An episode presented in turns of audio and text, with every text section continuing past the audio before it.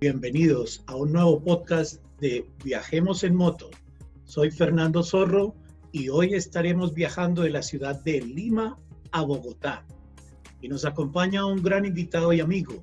Su nombre es Manuel Uribe, quien hace parte de la Asociación Lama y estará con nosotros aportándonos su conocimiento de la ruta, experiencias y mucho más, por si algún día se anima a hacer este recorrido. Así que acompáñenos. Muy buen día, Manuelito. Y ¿Qué tal, Fernando? ¿Cómo estás? Buenas noches. Qué gusto tenerlo por acá en Viajemos en Moto. Viajemos en Moto, como ya tienen algunos conocimientos, es eh, contar la experiencia de un viaje.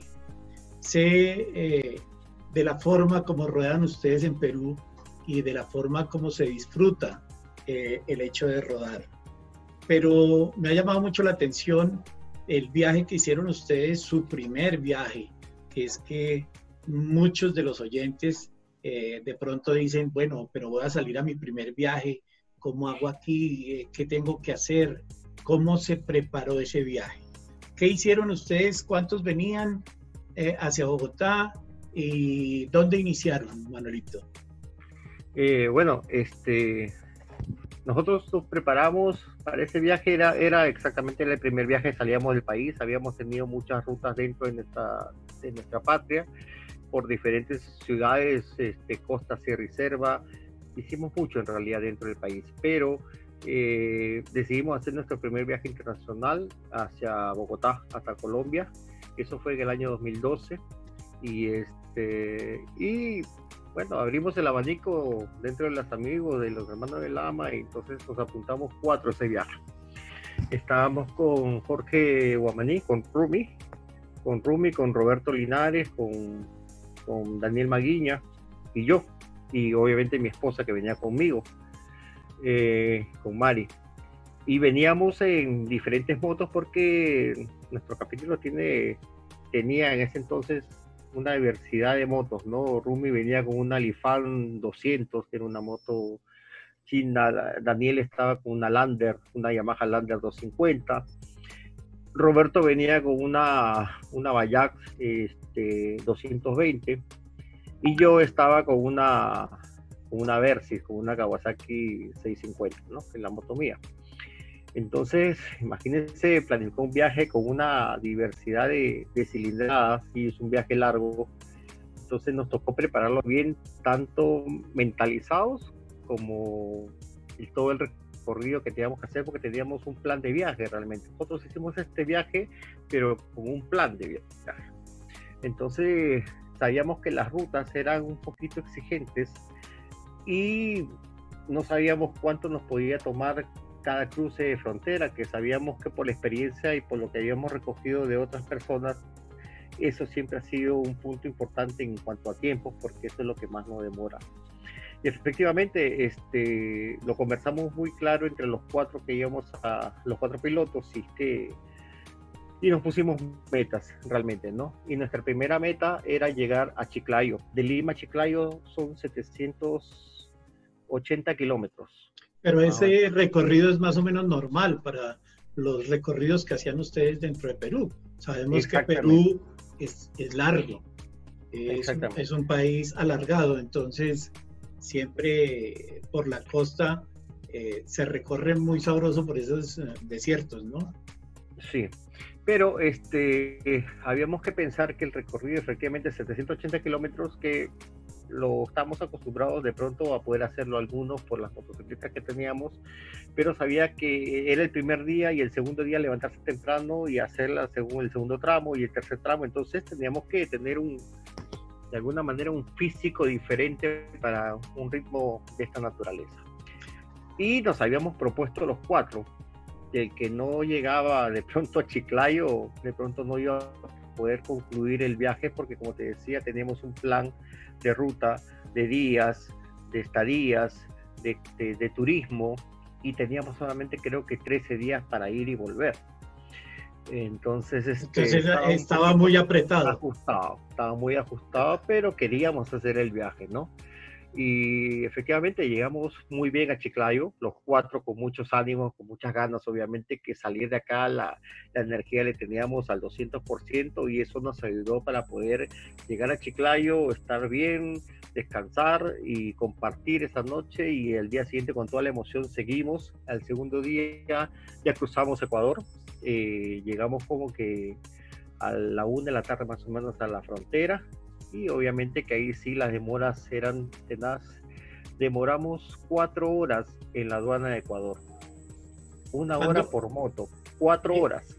En ese momento la frontera no se había mejorado como está ahora. No, no se había mejorado porque nosotros hacíamos eh, migración en Perú eh, para el lado peruano y de ahí hacíamos migración de Ecuador en Arenillas que era la aduana, donde todavía existe la aduana de Ecuador en estos momentos, pero antes no era como ahora que hacíamos este, trámites en el mismo sitio prácticamente, ¿no? Antes era diferente, en ese año, el talo en el año 2012. Y literalmente, exactamente, nos demoramos cuatro horas en Arenillas, o sea, ya nos habíamos demorado como hora y media en la frontera de Perú para hacer el trámite de las fotos pero cuatro horas nos demoramos allá en... Ninguno, ninguno de los participantes eh, había cruzado la frontera, que ese digamos que es un tema que los motociclistas siempre esperamos y siempre estamos como atentos a ese tema. En este momento eh, ya es un poco más fácil porque tenemos los dos países en un mismo sitio para hacer la gestión de, y el trámite de inmigración y el tema de lo de la moto, cómo es el trámite de lo de la moto. Hubo, Manuelito, hubo mucha diferencia o hubo mucha, mm, eh, eh, sí, llamemos diferencia en el hecho de que tuvieran motos de diferente cilindraje. En realidad sí, sí marca, marca la diferencia, pero definitivamente sabíamos a lo que íbamos realmente, ¿no? Sabíamos que, que teníamos que manejar eh, en función a la, yo al menos yo tenía la 650, sabía que tenía que manejar en función a los demás, pero igualito habíamos marcado un parámetro que la velocidad eran por lo menos unos 100 kilómetros por hora, ¿no? y las motos más o menos andaban entre 90 y 100 kilómetros por hora sin ningún problema para que no vayan muy exigidas también, ¿no? La, moto de Daniel, que era una Yamaha Lander, esa no, no tenía problemas porque andaba bien. Eh, la moto de Roberto, que también andaba como 100, 120, y la de Jorge, la de Rumi, que era la que, la que tenía la 200, ella es así, como que iba ajustadita, pero nunca nos perdió el paso. Nunca nos perdió el paso. Eh, eh, y andábamos bien, ¿no? De hecho que sí, este, era la primera salida. Mira, a pesar de que nosotros nos conocíamos mucho em, en Lima, eh, haciendo las rodadas que hacíamos acá en Perú, definitivamente hay algo que sí lo hemos visto muchas veces en los recorridos internacionales, que la gente a veces con el, como son cosas nuevas, comenzamos a, ver comportamientos diferentes, ¿no? Eh, el estrés, la tensión, este, la ansiedad, ¿no? Eh, son cosas que se van presentando en algunas personas y a veces uno lo va, lo va notando, ¿no? Cosa que nos pasó también nosotros en, el viaje, pero, pero igual, es parte de, de, la ruta y siempre lo pasamos bien. Y la, y la, adrenalina en ese momento pues está subida y tiene uno todas las ganas del mundo de llegar al destino. Bueno, ingresan ya a Ecuador y ¿qué sucede en Ecuador? ¿Cuál es la próxima parada? Eh, nosotros ingresando a Ecuador, nuestro objetivo era llegar a Guayaquil.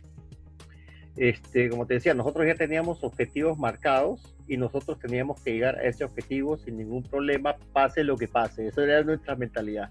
Nosotros llegamos a Guayaquil el segundo día, pase lo que pase, teníamos que llegar allá efectivamente, bueno, después de una larga estadía en, la aduana de, de Arenías en Ecuador, que habíamos descansado bastante, entonces continuamos nuestro viaje por, hasta, hasta Guayaquil, pero en el camino ya comenzó el tema de la, del cansancio, de la pereza, porque haber esperado tanto también como que cansa, ¿no? Entonces ya comienza a oscurecer y nos llega la noche y el cuerpo pide un ratito, ¿no? Un descansito. Entonces por ahí pues decía, oye, hay que descansar un rato por ahí, bueno, y descansamos en plena carretera, un costado orillados y, y algunos que querían echarse un ojito lo hacían.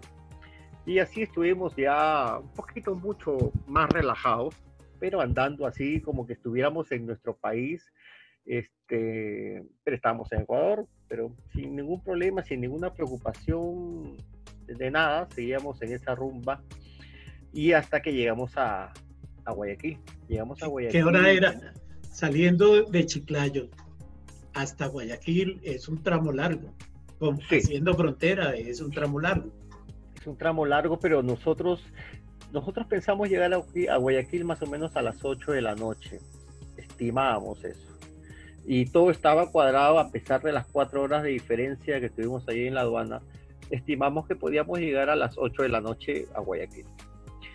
Obviamente que en el camino en Ecuador nos cogió lluvia en varias oportunidades, varias llovinas cogió por ahí, pero eh, no nos hacíamos problemas por eso porque es la misma experiencia que teníamos también en el Perú.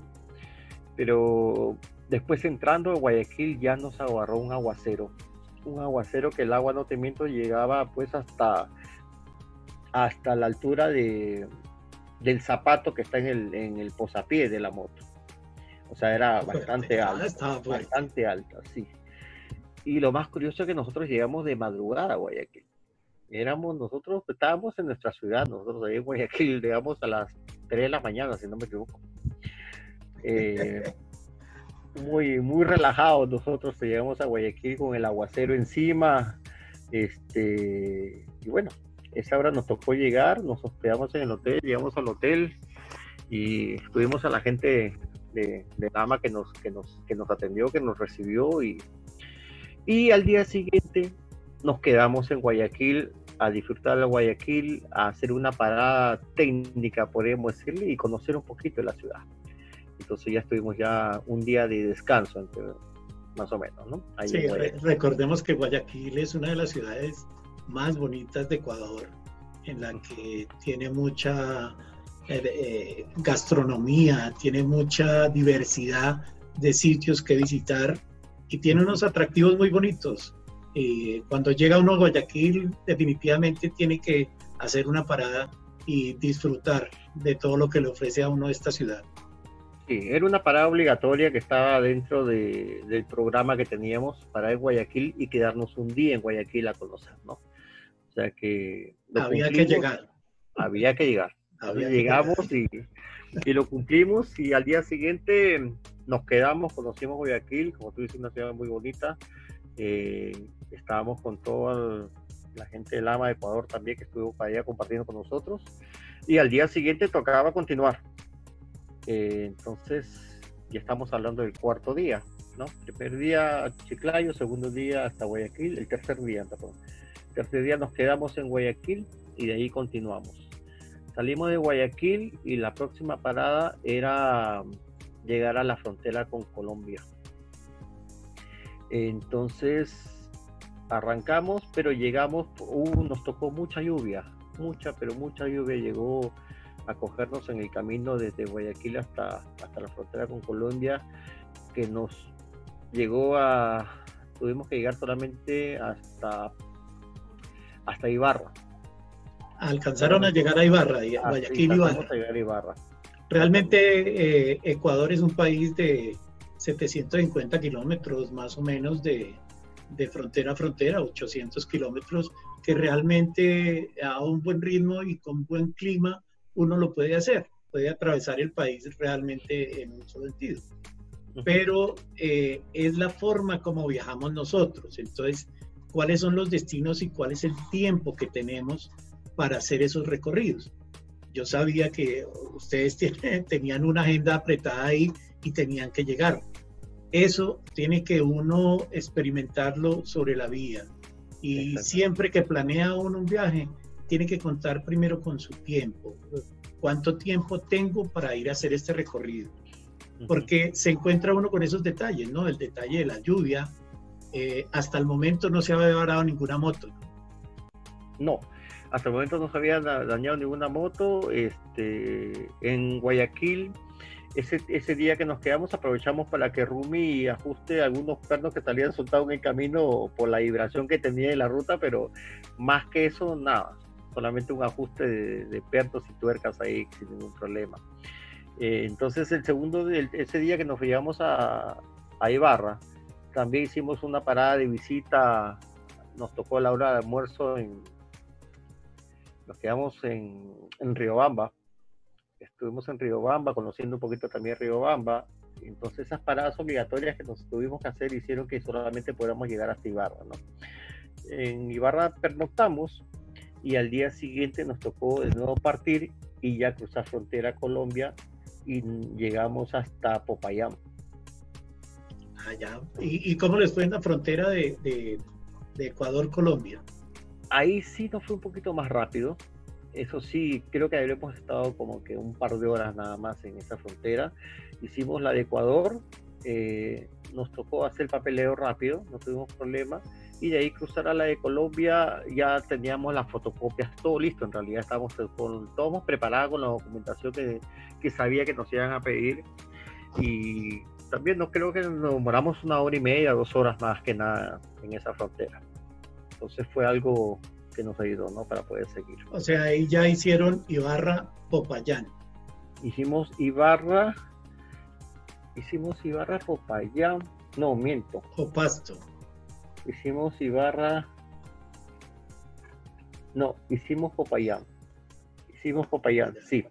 Popayán porque este, llegamos a Popayán y encontramos, nos recibió Fernando, ¿podía ser? Fernando Toscano. Fernando Toscano, exactamente. Fernando Toscano, gran, estuvimos con... Gran motociclista, sí, Popayán. Exactamente, sí, estuvimos con Fernando Toscano y todavía salimos a hacer turismo con él en la noche, nos llevó a un par de sitios que los más representativos ahí en Popayán y compartimos con él ese, ese día. O sea, les tocó un poquito de pasar esa zona del Patía, del Bordo, que mucha gente tiene como el mito de que pasar ese sitio es peligroso. No, realmente eh, es una carretera que disfruta mucho uno entre Ipiales y Popayán.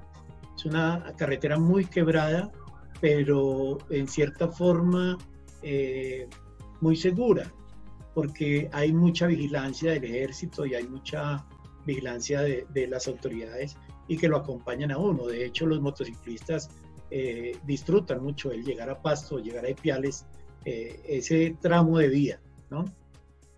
Sí, mira, este, eso sí, yo también lo había escuchado mucho, lo del bordo. Este recorrido a Colombia lo he hecho varias veces yo, es más, he ido solo con mi esposa en la, una sola moto y me tocó pasar por el bordo con ese mito en la cabeza, pero realmente todo muy tranquilo, realmente todo muy tranquilo, o sea, creo que es un, seguramente en algún tiempo puede ser muy peligroso, pero en esa época y las veces que he pasado por ahí, todo sin ningún problema, hay mucha seguridad del ejército, entonces todo, tranquilo por ahí. Bueno, llegan a la ciudad blanca, Popayán, que es una ciudad realmente para hacer turismo, que es una ciudad muy bonita. ¿Qué vieron ustedes ahí? Llegamos ahí a Popayán al día más o menos como que a las 7, 8 de la noche, más o menos, 7 de la noche, puede ser y nos quedamos haciendo turismo ahí en la noche eh, con, con, Fernando y, y, al día siguiente igual continuar. Pero ya no nos levantábamos tan temprano como solíamos hacer los primeros días. Entonces comenzábamos nosotros a las 6 de la mañana, al siguiente día a las 6 de la mañana, al tercer día ya, ya las sábanas un poquito se pegaban algunos, el cansancio de algunos obviamente que ya se hacía sentir y ya salíamos a las 8 de la mañana o 9 de la mañana, ¿no? que era un poquito tarde, ¿no? pero este, había que entender que, que, el cansancio les cogía a algunos, porque esa es otra, ¿no? La motocicleta no todas son iguales y, y algunos que dicen, bueno, yo todavía ando en la moto bien porque las motos, inclusive el tipo de moto, te cansa también poco. Y esa sería una recomendación buena para todos los que nos escuchan, y es cuando programen un viaje, háganlo máximo dos días seguidos o tres días seguidos y descansen y paren, porque el cuerpo se cansa. Si la persona no está acostumbrada a viajar un tramos largos y continuos, muy seguramente se está viendo abocado a que eh, se encuentre con algún tipo de peligro ahí y pues eh, tenga problemas. Entonces, y más en estas carreteras que son bien quebradas, pues eh, necesita de más concentración, ¿no? Sí, exactamente.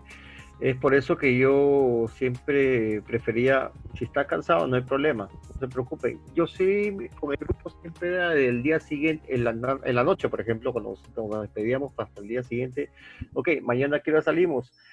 Y, y, ahí poníamos la hora y siempre dejaba que, que, ellos decían, porque realmente yo prefiero que ellos estén descansados, porque la ruta a veces este, el riesgo, como tú dices, está al frente de nosotros y es mejor evitarlo, ¿no? mejor que descansen, igualito cuando estábamos en la ruta, siempre la recomendación, si uno se siente cansado en un momento, es mejor que pare, descansamos 10, 15 minutos, cerramos los ojos y es mejor hacer eso, porque unos 10, 15 minutos es como que uno ha descansado como una hora. Entonces, eso se llama, eso se llama prudencia. Cuando sienta la gente ese microsueño, pare, no importa eh, el afán, del afán no queda sino el cansancio, dice. Entonces, el hecho de orillarse uno, tomarse un café, eh, respirar un poco, caminar, le ayuda a uno a despertarse y a, y hacer las cosas mejor. Bueno, pero de salir, salen de Popayán y a dónde, a dónde, ¿cuál es su próxima parada? Salimos de Popayán y nos quedamos en Calarcá. Eh, la idea de nosotros era poder llegar a, a pasar la línea y, este, y está más cerca para Bogotá. Pero en camino por Cali, en Cali nos coge un aguacero pero tenaz. Ese, aguacero cuénteme, cuénteme lo del aguacero, que eso es una historia muy bonita. Ese aguacero nos cogió desde que entramos a, bueno, todos los alrededores de, de, Cali, esa ya es la parte de Cali por afuera, pero un aguacero pero torrencial, una lluvia torrencial y no solamente era lluvia, era truenos, era neblina, o sea, era una mezcla de todo, nos, salió un surtido ahí. Pero la experiencia muy buena. Eh, yo con la moto, yo venía atrás, yo venía atrás y mis compañeros venían adelante. Eh, y la distancia que yo tenía con el último era más o menos una de 5 metros, 6 metros. Y con esa lluvia y con esa neblina, yo con la justa veía la lucecita que tenía del freno atrás iluminado. No se veía nada. Entonces este, llegó el momento de definitivamente parar, porque eso ya era un riesgo mayor. Realmente ya estábamos en una torrencial que ya no se podía avanzar. Comenzamos a, seguir, continuar la, la, ruta a una velocidad prudente cuando la lluvia estaba, estaba todavía manejable, pero esa torrencial ya tuvimos que parar. Y dejamos las motos en, a, orillas ahí, en la verma de la pista, y nos metimos justo, encontramos una cabaña, más o menos como que a unos 30 metros de la, de la pista. Y corriendo atrás de la para poder este, cubrirnos ahí en la cabaña porque la lluvia estaba pero intensa, muy pero muy intensa.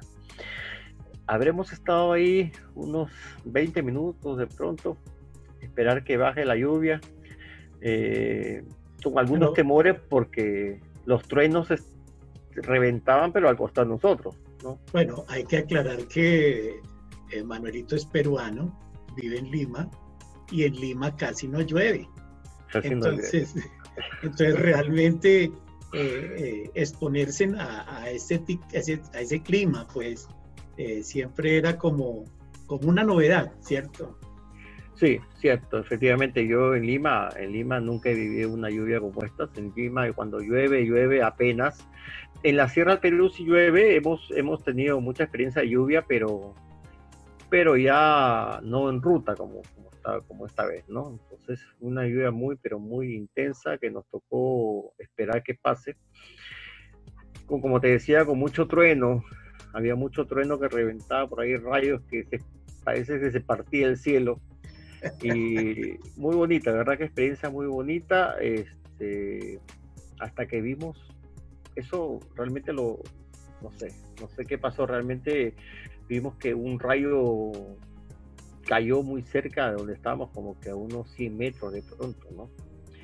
Este, y de ahí cuando paró todo, continuamos, continuamos, nos subimos a la moto, seguía garuando, una garúa ya un poquito este, más controlada, y comenzamos a avanzar y a unos 150 metros, que como íbamos despacio todavía andando, unos 150 metros vimos un, un caballo, un caballo justo en el lado derecho donde estábamos, estaba, estaba muerto, estaba muerto ahí en pleno...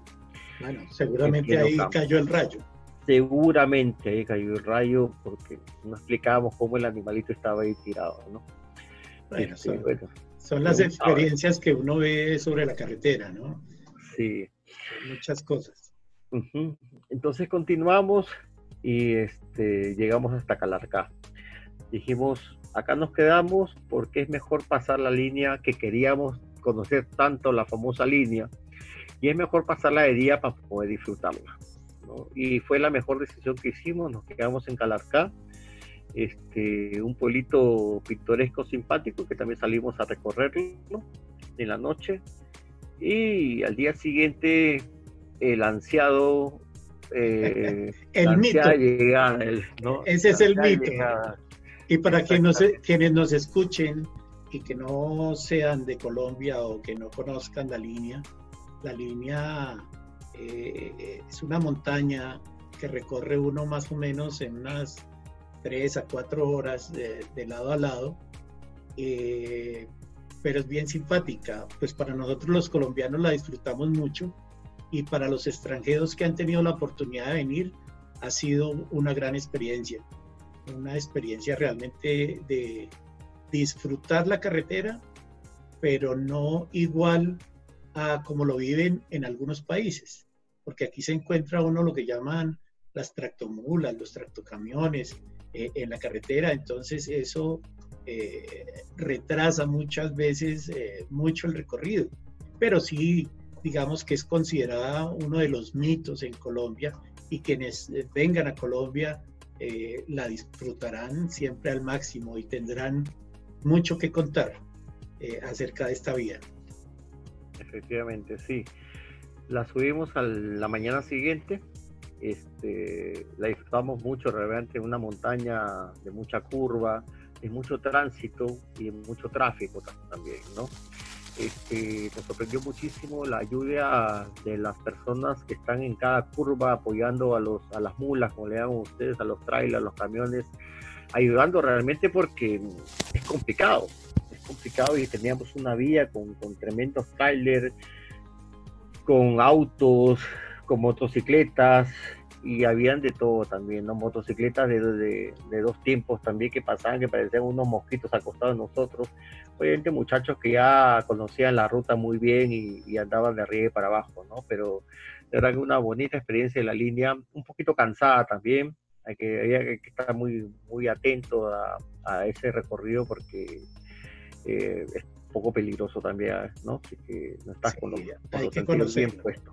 Exactamente pero se disfruta mucho, muy bonitos paisajes se ven desde arriba. Eh, de verdad que sí, una, una bonita experiencia y, era el día, el día nosotros el esperado, el tan esperado día para poder pasar la línea y para llegar a Bogotá. Entonces, este, ese fue el día que la línea, la línea encuentra uno todos los climas, desde Calarcá hasta pasar a Ibagué. Entonces, claro, desde Calarcá a Ibagué siempre encuentra uno el páramo en la parte alta de la línea, donde se siente el frío. Se siente el frío y el viento. Pero qué bueno, ya habían pasado la línea, llegaron a, a, Ibagué, continuaron por... Continuamos y más allá nos encontramos con, con, con ustedes en la ruta, ya cerca a Bogotá también porque entrando también hay otros páramos, creo que debe ser como unos 2.500 metros de altura, donde se comienza a sentir también un poquito ya el frío, la heladita.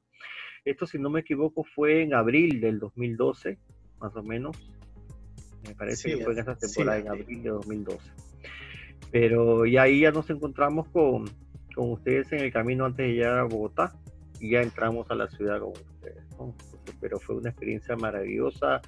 Este, el tan deseado eh, llegar a la ciudad de Bogotá y con la experiencia que hemos tenido en todas las ciudades realmente, en todas las ciudades y, tanto en Ecuador como en Colombia, el tema climatológico lo pasamos de igual forma en ambos lados. ¿Se vivió algún evento de, en, en, Lama esa vez de, en Bogotá? Perdón, no escuché. Eh, eh, ¿Tuvimos algún evento? No lo recuerdo. No, no, nosotros llegamos a, Bogotá. Eh, estuvimos un día haciendo turismo en Bogotá. Fue, fue rápido también nuestra estadía en Bogotá, porque como te decía, teníamos los tiempos muy marcados. Al día siguiente, me acuerdo que fuimos de turismo también, estuvimos en Magdalena, estuvimos en... Eh, hicimos... ¿Magdalena se llama esa la montaña? No, eh, Monserrate. Monserrate. Monserrate. Es de los, de los sitios turísticos aquí en Bogotá. Ajá, sí, eh, para allá fuimos. Y que, y que, si vienen a Bogotá y no van a Monserrate o no se va a las salinas de Zipaquirá, pues eh, también son sitios que definitivamente hay que visitar, ¿no? Sí, estuvimos por ahí con un mirador espectacular que nos daba a mostrar la, eh, la grandeza que tiene la ciudad de Bogotá, que es una ciudad muy grande, y este, pero muy bonito, muy bonito las experiencias completas en todas las ciudades, en toda la ruta, y de verdad que, que es muy bueno y con las ganas que teníamos de llegar, porque nosotros queríamos llegar y decir, bueno, ya estamos acá y llegamos. Llegamos, cumplimos la meta. Eso es realmente... La primera eh, etapa, la primera etapa que sabíamos que había un regreso todavía. Sí, realmente eh, un motociclista que se fija una meta eh, siente como una satisfacción muy grande del, del cumplir uno su meta y decir, venga, lo logré, llegué, y compartir con toda la gente que realmente uno comparte por el camino, sean los restaurantes, sean los hoteles, sea con la gente de, la misma comunidad de Lama y de otros motociclistas que realmente encuentran el camino y que siempre están dispuestos a darle la mano a uno y decir, venga, yo lo apoyo, ¿qué necesita? Fue muy difícil el tema del de, cambio del, de la gasolina, del, del costo de la gasolina? No, en, bueno, en Ecuador sí, porque en Ecuador este, es mucho más económica el combustible. En Colombia no, el costo del combustible en esa época era muy parecido al que teníamos nosotros también, y hasta ahora creo, o sea, van, por ahí. De pronto Perú tiene un, es un poquito más alto, pero en ese tiempo era muy parejo. En Ecuador sí, definitivamente la gasolina de Ecuador es mucho más barata, pero no, estamos explicados con ese tema, ¿no? Ahora en este momento del 2020 sabemos que de los países que, que hay que pasar unos peajes y hay que pagarlos es Ecuador. Entonces, para que eh, los motociclistas que viajan eh, tengan en cuenta de que en los eh, retenes, en los peajes, las motocicletas también pagan peaje. En Colombia no, ni en Perú tampoco. Así es, en Perú no se paga peaje. Pero son 20 centavos de dólar que hay que llevar las moneditas porque es bueno hacer ese ejercicio de pagar las, los peajes. Sí, en ese, el tiempo de los peajes, no, bueno, nos ayudaba, nos ayudaba Mari porque imagínate íbamos con las motos y el motociclista sacarse los guantes, sacar la monedita, entonces era una pérdida de tiempo también, ¿no? Entonces nos ayudamos para que eh, uno solo pague la, la llegaron, Manuel, llegaron aquí a Bogotá y qué tan tanto equipaje traían.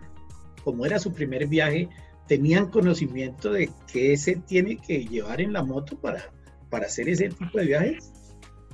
Eh, bueno, todos traíamos ropa de viaje, todos. Los cuatro que yo, los cinco con Mari, teníamos, todos teníamos ropa de viaje y eh, lo que teníamos en las maletas era la ropa de cambio, pero creo que sí trajimos ropa como para cambiarnos todos los días. O sea, hicimos la tarea bien, pero a medias, porque si bien es cierto, llevamos la ropa del viaje, que eso te ayuda muchísimo a cargar, este, solamente viajar con la ropa y solamente tener ropa para cambio. Creo que llevamos ropa para cada uno, cada uno de los días eh, no sabiendo que también podemos ahorrar espacio con eso, porque llevamos ropa y en el camino también vamos este, usando los servicios de una lavandería para poder este, tener ropa limpia y así no llevar tantas tantas piezas en la maleta, ¿no? Entonces, como te decía, hicimos el trabajo a medias. Hicimos con la ropa del viaje, pero llevamos ropa, pero a todos los días. Se querían que, quedar en, Bogotá. Sí, exactamente, nos queríamos quedar en Bogotá. Pero sí, la experiencia ayuda, ayuda para, para tratar de no llevar mucho equipaje en el viaje, porque todos los espacios suman.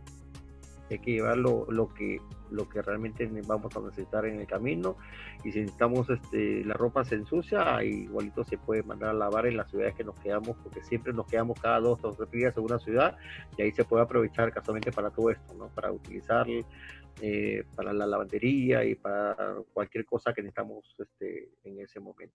Sí, la recomendación definitivamente para el motociclista que ha viajado y, que, y el que va a viajar siempre es ser prudente en lo que lleva en sus maletas, porque cuando se echa mucho equipaje resulta uno encartado pues con una cantidad de cosas que al final ni las utiliza.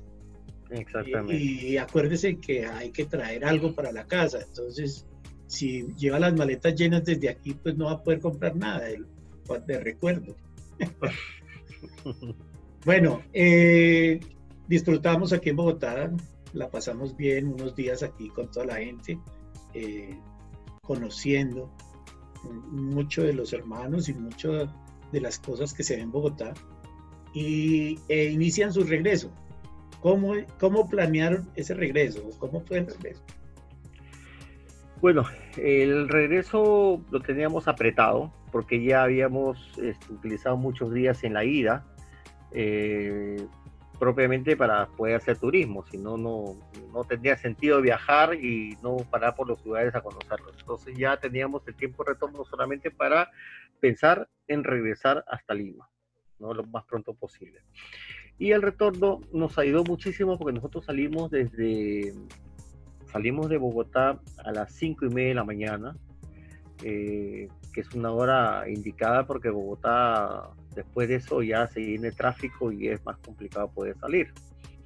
Entonces siempre es importante salir temprano, salimos a las 5 de la mañana, si no me equivoco, de ahí, de Bogotá, y llegamos hasta Popayán de nuevo fue que leímos duro hasta Popayán. Llegamos hasta Popayán un viaje, pero así muy disciplinado porque ya los tiempos eran diferentes, entonces teníamos que parar donde teníamos que parar, tomar desayuno y cuando íbamos a la estación del, del, servicio aprovechamos para hacer baño, descanso, gasolina y todo, ¿no? Entonces fue un retorno muy, pero muy disciplinado y eso nos ayudó para poder llegar así prontamente a Lima en los días que estaban establecidos. Entonces llegamos a Popayán de noche, hicimos de, muy noche ahí en Popayán, creo que eran como las... Más o menos, sí, más o menos eh, en los promedios que se utilizan viajar de Bogotá a Popayán, más o menos son 10 horas. Eh, claro, más las paradas, entonces estaría hablando uno de 7, 8 de la noche. Sí, creo que nosotros llegamos como que a las 9, creo que llegamos como a las 9 de la noche, este, y un poquito más de pronto. ¿ah? Sí, todo depende de, primero la velocidad y segundo el tipo de moto que en el que viaje uno. Exactamente. También le, le lo frenan un poquito, pero es el destino el que realmente ve uno. Sí, nos quedamos en Popayán y este, después he hecho esa vez, este, muchas veces he hecho ese viaje también de Bogotá a Popayán, ya con más experiencia y de hecho que me ha servido, me ha rendido más y llegó mucho más temprano. Pero esta vez sí, creo que llegamos como a las 9 de la noche un poquito más de pronto. Llegamos a Popayán ya a descansar, directamente a descansar, ya no queríamos saber nada de turismo ni de cosas, llegamos a cenar y a descansar, más nada. Y al día siguiente montamos en la moto nuevo y hacer el recorrido de retorno y esta vez sí hicimos lo mismo, llegamos a Ibarra. Llegamos a Ibarra también y nos quedamos en Ibarra. Eh, de hecho que fue mucho más tranquilo, el clima nos trató mejor, no tuvimos ningún problema en el clima en el regreso hasta esa parte. Ibarra sí estaba lloviendo, cuando nosotros llegamos estaba ya con una llovizna, nos recibió con un poco llovizna, pero ahí nos quedamos en Ibarra.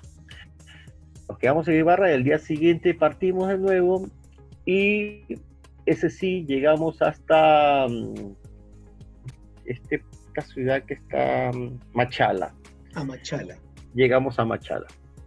Llegamos hasta Machala, descansamos, eh, cenamos igual lo mismo de siempre y estábamos un poquito más relajados y, salimos a caminar un poco para conocer un poquito la ciudad que no habíamos eh, esa es la ciudad esa es la ciudad del plátano toda esa, esa zona es impresionante las los cultivos de plátano que hay la verdad es eh, muy hermoso y como es costera es una ciudad costera pues eh, el marisco y el ceviche y todos estos eh, alimentos de mar eh, son espectaculares en, esa ciudad de Machala, ¿no? Bueno, todo. Guayaquil y toda la costa ecuatoriana se come muy bien, ¿no? Exactamente. Saliendo de Machala, al día siguiente nuestro objetivo era llegar a Chiclayo de nuevo. Este, y llegamos a Chiclayo sin ningún problema. La frontera de Ecuador fue un poquito más rápida porque solamente era que nos revisen las motos y entregar el documento y que nos firmen, ¿no? Entonces ahí fue un poquito más rápido, más ágil y eso me permitió llegar este, a una buena hora a Chiclayo. Eh, ya, no, llegaron de madrugada. No, ya no llegamos de madrugada, a pesar de que, a pesar de que la gente quería parar para, paramos en Punta Sal, que está un poquito más allá de Máncora, porque Roberto quería pararse un poco, conocer Punta Sal que no conocía, entonces eh, hicimos la parada para que todo el mundo disfrute un poquito de lo que quería hacer realmente, ¿no? Porque de eso se trata el viaje, ¿no? Que cada uno haga más o menos lo que esperaba, ¿no? Entonces, este, pararon en Punta Sal y de ahí después continuamos y llegamos hasta Chiclayo. Esa, esa noche llegamos a Chiclayo tranquilos, sin ningún problema. Pero antes de que sigamos, antes de que sigamos, Manuelito, eh, hay una ciudad que se llama Máncora en el Perú, que es en la parte norte del Perú y muy cerca a Punta Sal, que digamos que es como la misma zona, pero que es una ciudad turística eh, en la que llega mucha gente y lo tiene uno como destino, porque tiene unas playas muy bonitas y un ambiente muy delicioso para vivirlo ahí, al igual que en Ecuador, montañitas. También en Máncora es una ciudad que, verdad, dan ganas de quedarse uno un día ahí para disfrutar de, de la cultura que existe en Máncora, ¿no? Sí, yo creo que es una parada obligatoria. Los que ingresan de, que vienen de la parte norte tienen en Máncora una parada obligatoria para que puedan disfrutar de, las playas que tiene y, de todo lo que les puede ofrecer Máncora con gastronomía y estas cosas. Un lugar muy, muy bonito. Es recomendable y es una parada creo que obligatoria para, para poder descansar también. Bueno, entonces llegaron a Chiclayo.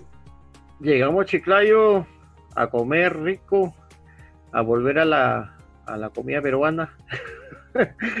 y, este, y ahí nos quedamos hasta el día siguiente que ya hicimos la, el último, la última ruta directamente hasta Lima. ¿no? Ah, ya estaban en casa. Ya estábamos en casa, exactamente. Pero esto sí, es porque esta, este viaje no solamente es una experiencia de, de ruta, sino todos los viajes, tú sabes que son experiencias de, el lugar turístico, la gastronomía también es un punto muy, muy, muy recomendable a considerar. ¿no? Irse a otro país es conocer sus costumbres, conocer sus lugares, conocer su tradición y conocer sus comidas también. Entonces aprendimos qué cosa era una arepa en Colombia, aprendimos qué es un sancocho en Colombia, aprendimos qué era la bandeja paisa, eh, los desayunos que tomamos en la carretera eran con eh, caldo de costilla. Con, perico, con perico y con, y con arepa, ¿no? Y con café, obviamente. Y con café, con el tinto. Café. El café no puede faltar aquí en Colombia. y este y en Ecuador también, ¿no? Entonces este Ecuador también tiene sus costumbres, tiene el ceviche que es diferente al de nosotros, pero que nosotros queríamos comerlo, queríamos probarlo para para, para conocer realmente, ¿no? no para comparar, sino para disfrutar, porque en realidad las comidas son para, cada uno tiene sus costumbres y, y pasar por un país y no, no saber lo, lo de cada uno es como... Bueno, aquí, aquí va una recomendación. Cuando viajen a otro país, sean prudentes. Sí, hay que probar de todo, Ah, hay que probar, pero hay que ser prudentes. Eh, la comida de mar, eh, quienes no están acostumbrados, puede de pronto caer en alguna situación del estomacal. Entonces, ser prudente nomás, no es que digo, no, no se va a comer, claro, los platos en Ecuador y los platos, la comida peruana es de lo más delicioso, pero siempre hay que tener esa prudencia que realmente es la que ayuda. nos puede jugar una mala pasada también el viaje, el tema del, estómago. Pero sí, es una bonita experiencia, como te digo, todo el esplendor del turismo, ¿no? Gastronomía, turismo, compañerismo, la ruta, los climas, o sea, es un, es un todo. Alguna vez Mario hizo una publicación donde realmente describía lo que el motociclista pasaba cada vez que viajaba, ¿no? Entonces, este, esa es la vivencia que nosotros tenemos, que andamos por la ruta y nos puede caer lluvia, nieve, granizo, sol y todos los climas eh, tenemos que pasarlos y tenemos que vivirlos, ¿no? Pero es parte de la, de la aventura que, que tenemos dentro y, y, que nos gusta, ¿no? En pasar encima de nuestras, de nuestras motocicletas. Listo. ¿Después de cuántos días llegaron a Lima? Hicimos cinco días de, ruta, a ver, eh, Bogotá, Popayán, Popayán, Ibarra, Ibarra, Machala, Machala, Chiclayo, Chiclayo, Lima, cinco días. Cinco días y todo el viaje fue de 13 días. 13 días de... Entonces, para la gente, entonces para los oyentes y para la gente que nos está escuchando, ya saben cómo es viajar de Bogotá a Lima, de Lima a Bogotá, que es exactamente igual y pueden utilizar eh, eh, los mismos tiempos. Eh, para Viajemos en Moto, en nuestro programa, nuestro podcast de Viajemos en Moto, siempre vamos a tener algo más que contarles a ustedes. Y Manuelito, muchas gracias por acompañarnos en este viaje y en este disfrute de, de, la compañía y de enseñarle un poquito a la gente cómo se viaja en moto. No, un placer, un placer. Muchas gracias a ti, Luis Fernando, por invitarme a compartir esta experiencia y recordarla realmente porque fue, fue la primera ruta internacional que hicimos y, y así como esta nos sirvió muchísimo para poder continuar con todas las que hemos hecho a lo largo del tiempo. ¿no? Han pasado muchos años y, y siempre las experiencias eh, uno las va mejorando en el camino y, y ese fue el punto de partida que nos ayudó muchísimo para, para aprender todo lo que nosotros hemos aprendido en este largo tiempo. Muchas gracias. Y a ustedes, amigos de Viajemos en Moto, siempre estaremos aquí presentes con alguien que nos puede enseñar una ruta nueva. Recuerden que si ustedes quieren tener una ruta, nomás nos pueden escribir mm, a, a nuestro correo electrónico Viajemos en Moto o nos dejan sus notas en alguna de, de los sitios donde vamos a estar. Así que nos vemos en una nueva ruta. Muchas gracias.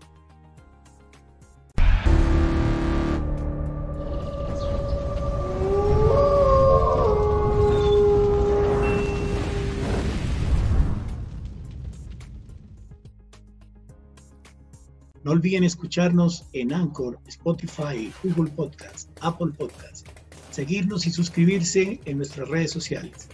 YouTube y Facebook como Viajemos en Moto y en Instagram como Viajemos. Hasta la próxima.